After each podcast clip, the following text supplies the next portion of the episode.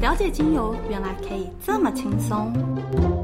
芳疗物语带你用耳朵认识精油。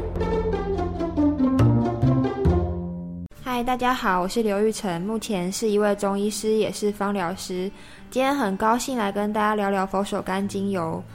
佛手柑的果皮外皮坑坑洞洞，不像一般的柑橘皮是平整的。它的名字 Bergamo，所以它是来自于意大利的佛罗伦斯北方的一个小城镇。那它的果皮干燥后添加在红茶内，就是我们著名的伯爵茶哦。那有特殊的香气。那它也是我们香水业者常常使用添加在香水里面的一个材料。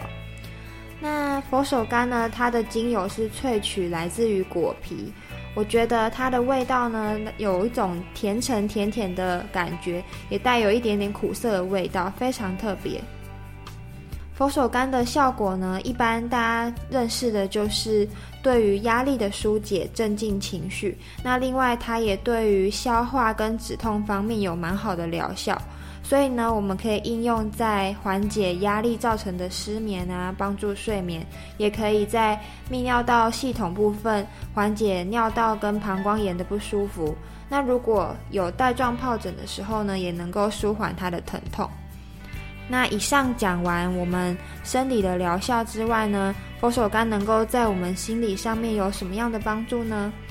佛手柑呢，它跟甜橙等等的柑橘类精油都是可以让我们把欢笑再带回来给自己，让我们更诚实的面对自己，去处理我们心中的秘密，让我们真心的回复到喜悦的心情。